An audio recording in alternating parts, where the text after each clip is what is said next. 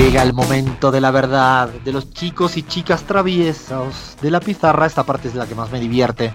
Y la vamos a seguir haciendo, vamos a seguir haciendo, vamos a seguir intentando con un poco de humor, porque tampoco se trata de cansar a la gente que nos escucha, con un poco así de ingenio, vamos a intentar demostrar más de una vez, como ya demostramos con Macri, como demostramos con los ministros que siempre dicen que hay que ser austero, pero se utilizan helicópteros de la policía para veranear en Esmeralda, Hoy le toca el turno a Argentina porque el macrismo ha presumido durante este periodo de que era más o menos el defensor de la libertad de prensa. Es más, han criticado por activa y por pasiva al de que no. Bueno, es, un clásico. La derecha siempre se pone un poco la camiseta de que son los, los defensores de la libertad de prensa.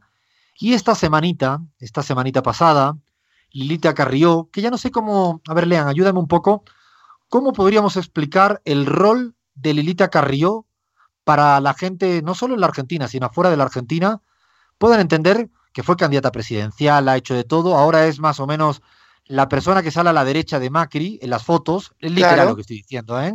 literal a la derecha de Macri, pero ¿cuál sería el rol de Lilita Carrió hoy en día para, para abrir boca en esta travesura?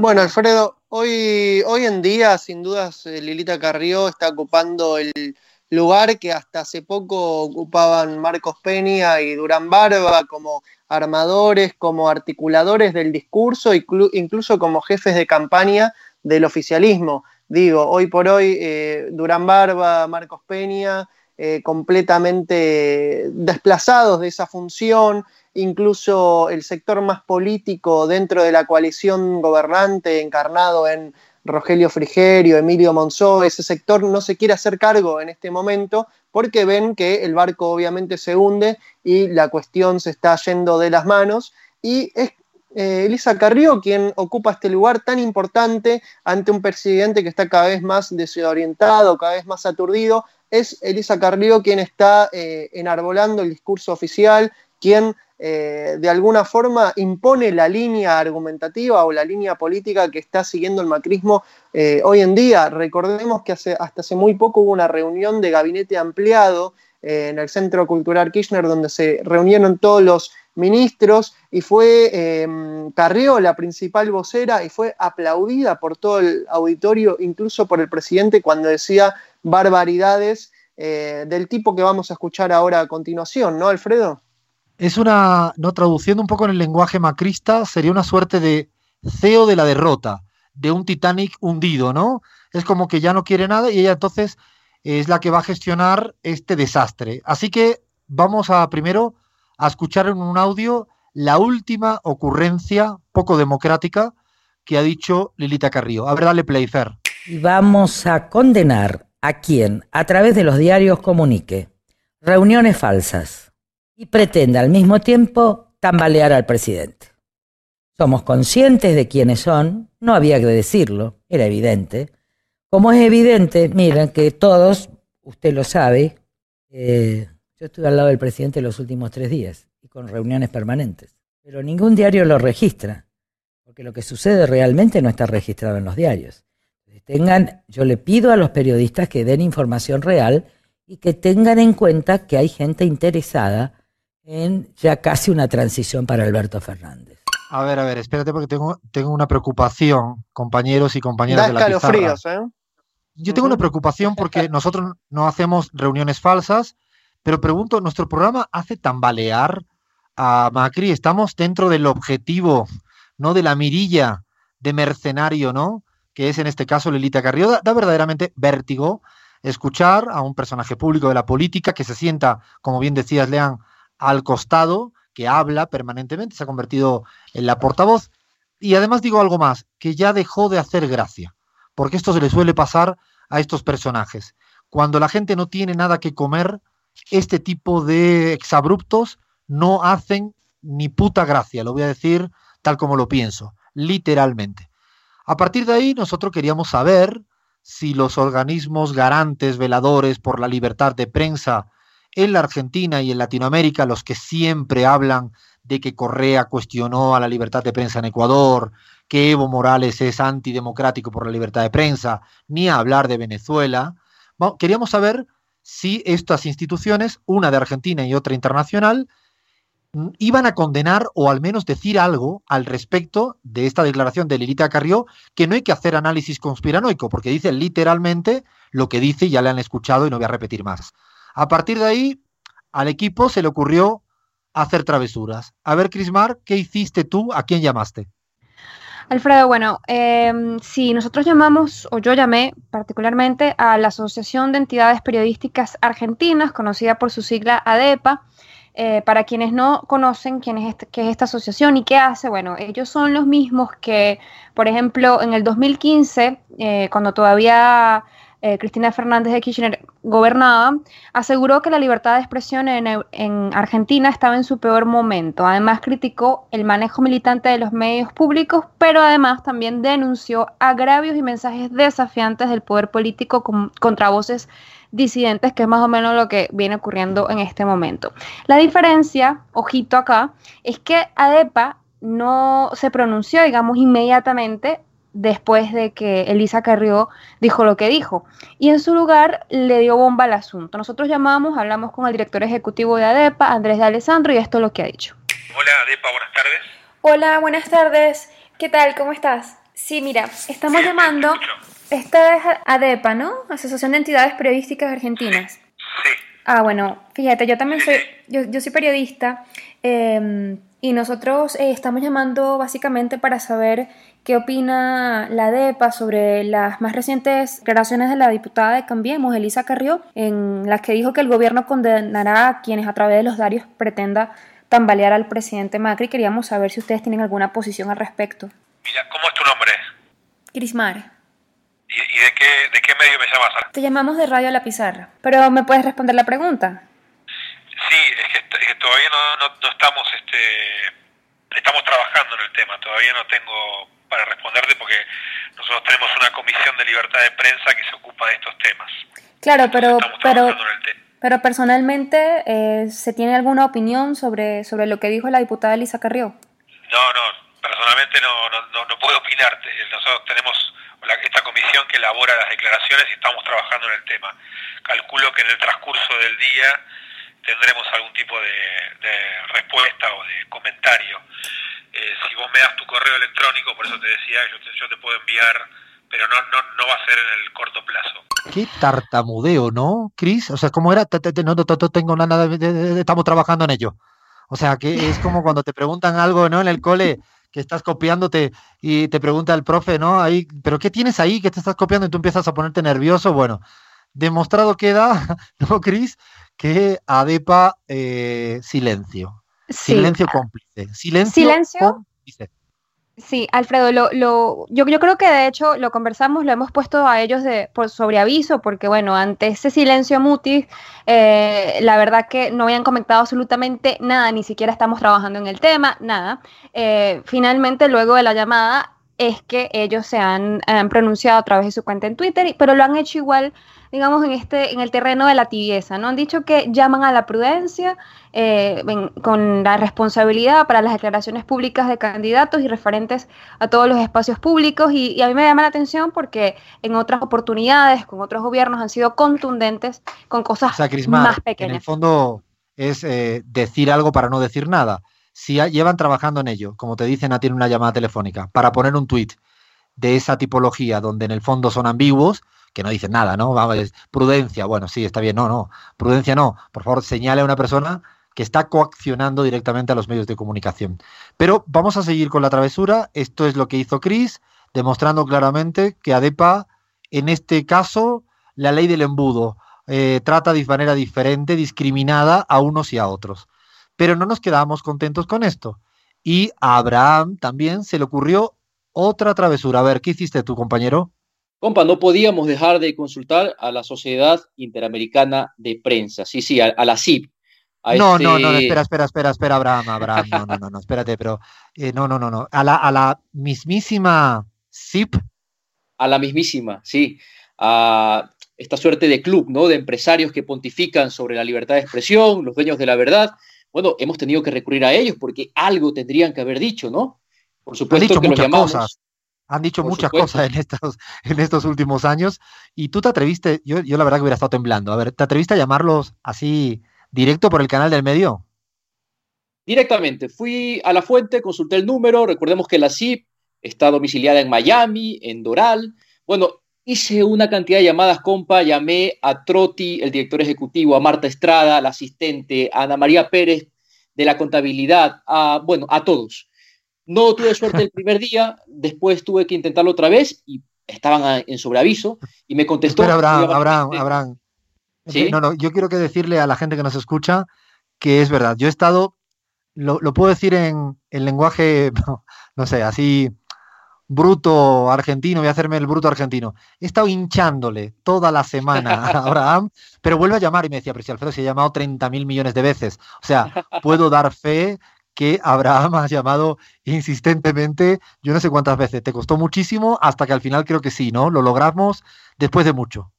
Lo logramos, lo logramos a fuerza de insistencia, eh, un saludo para Ana María Pérez, la contadora de la CIP, que fue muy amable, fue la única que me contestó el primer día. Pero bueno, hablé finalmente con Ricardo Trotti, el flamante director ejecutivo de la CIP, le consulté sobre el tema y esto fue lo que dijo. Escuchen.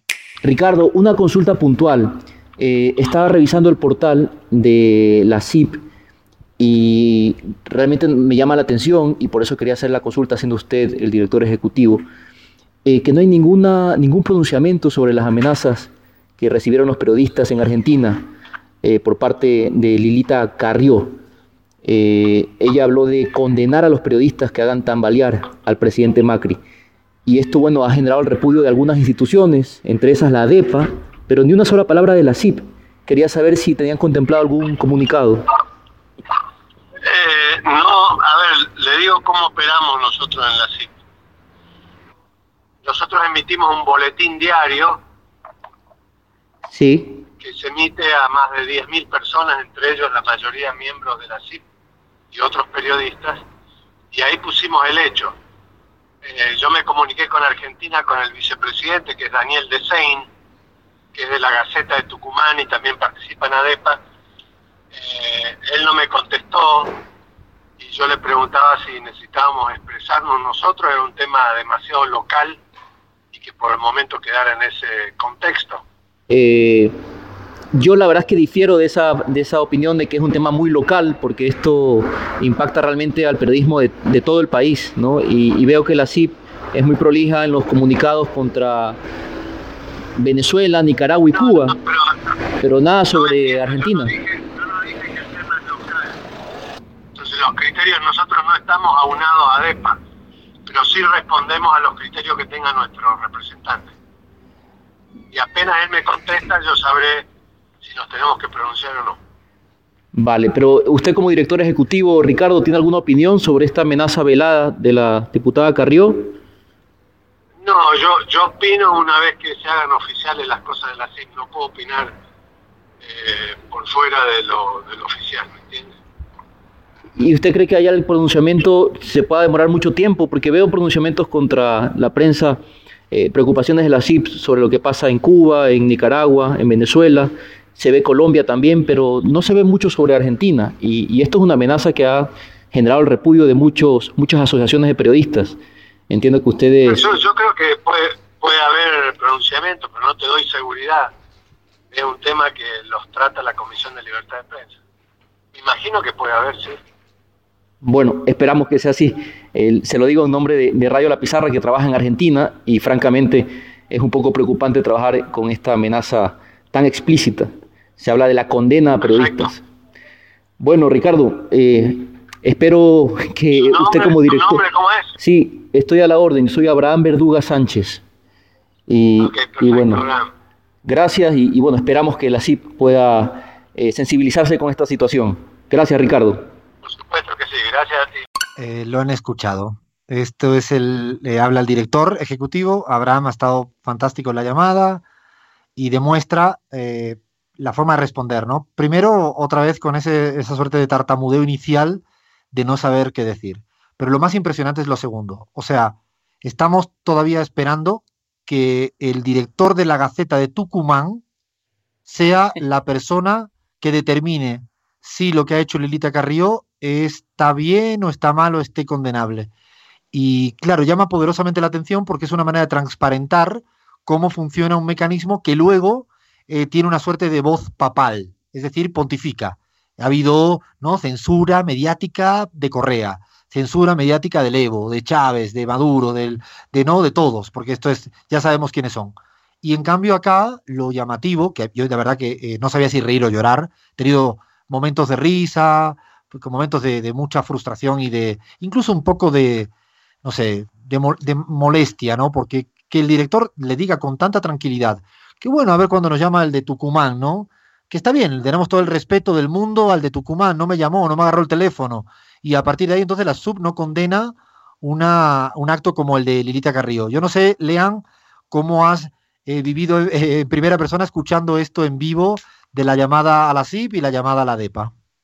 Alfredo, recordemos, bueno, cuando hablamos de la CIP hablamos de la Sociedad Interamericana de Prensa, eh, una sociedad que nuclea eh, a los medios más importantes en Latinoamérica y que durante los ocho años de gobierno de Cristina Fernández de Kirchner se ha pronunciado eh, en más de una oportunidad. Por ejemplo, en 2011 recuerdo que le envió una carta para expresarle a la presidenta su más profunda preocupación por el debilitamiento de la libertad de de, comunicación, pidiéndole que se respeten y toleren las voces plurales y diversas de los distintos sectores sociales, medios de comunicación. También hacia 2015 había expresado su preocupación por actos vandálicos y de violencia en esos términos se referían al gobierno de Cristina de Kirchner en sus ataques, entre comillas, a la libertad de prensa y el derecho público de la información. Y también quiero recordarles que durante el gobierno de Mauricio Macri, donde bueno, cerraron eh, muchos medios y se ha eh, estigmatizado también, sobre todo a ex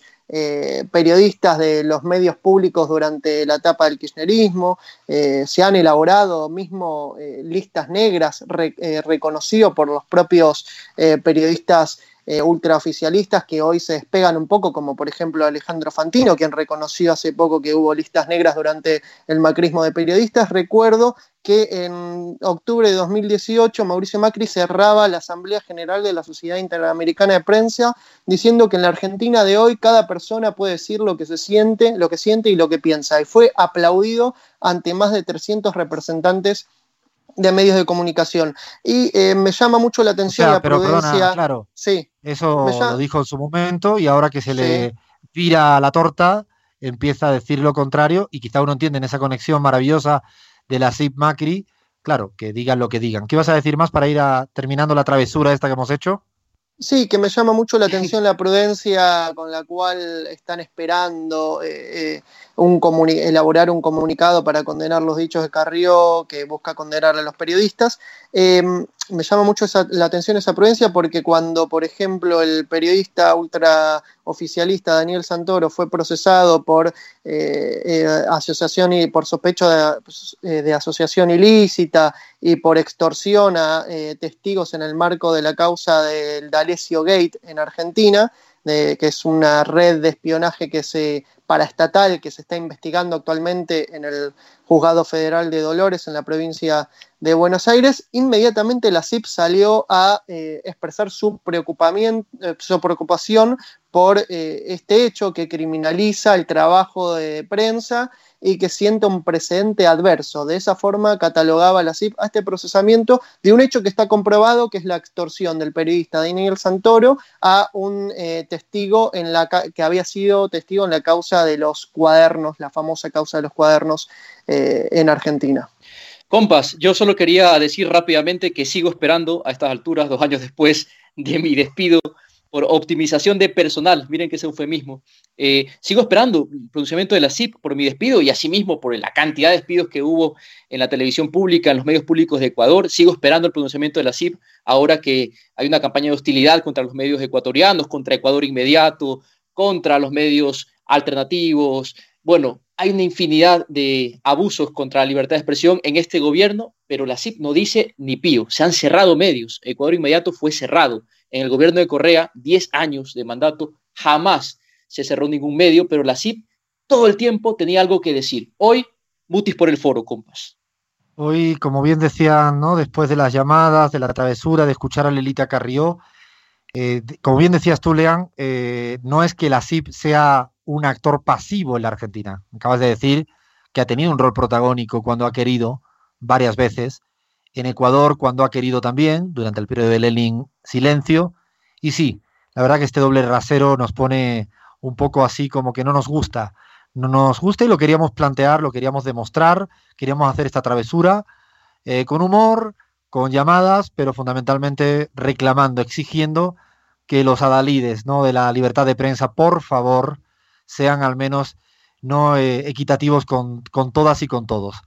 Hasta aquí nuestra travesura. Vendrán más. Pidan, pidan, pidan, pidan cualquier tipo de travesura, que el equipo de la pizarra está dispuesto a hacer cualquier cosa. Y digo cualquier cosa. Ahora hacemos parada para irnos al populismo de ojos claros. Nos queda un poco cada loco con su tema y todavía queda más pizarra.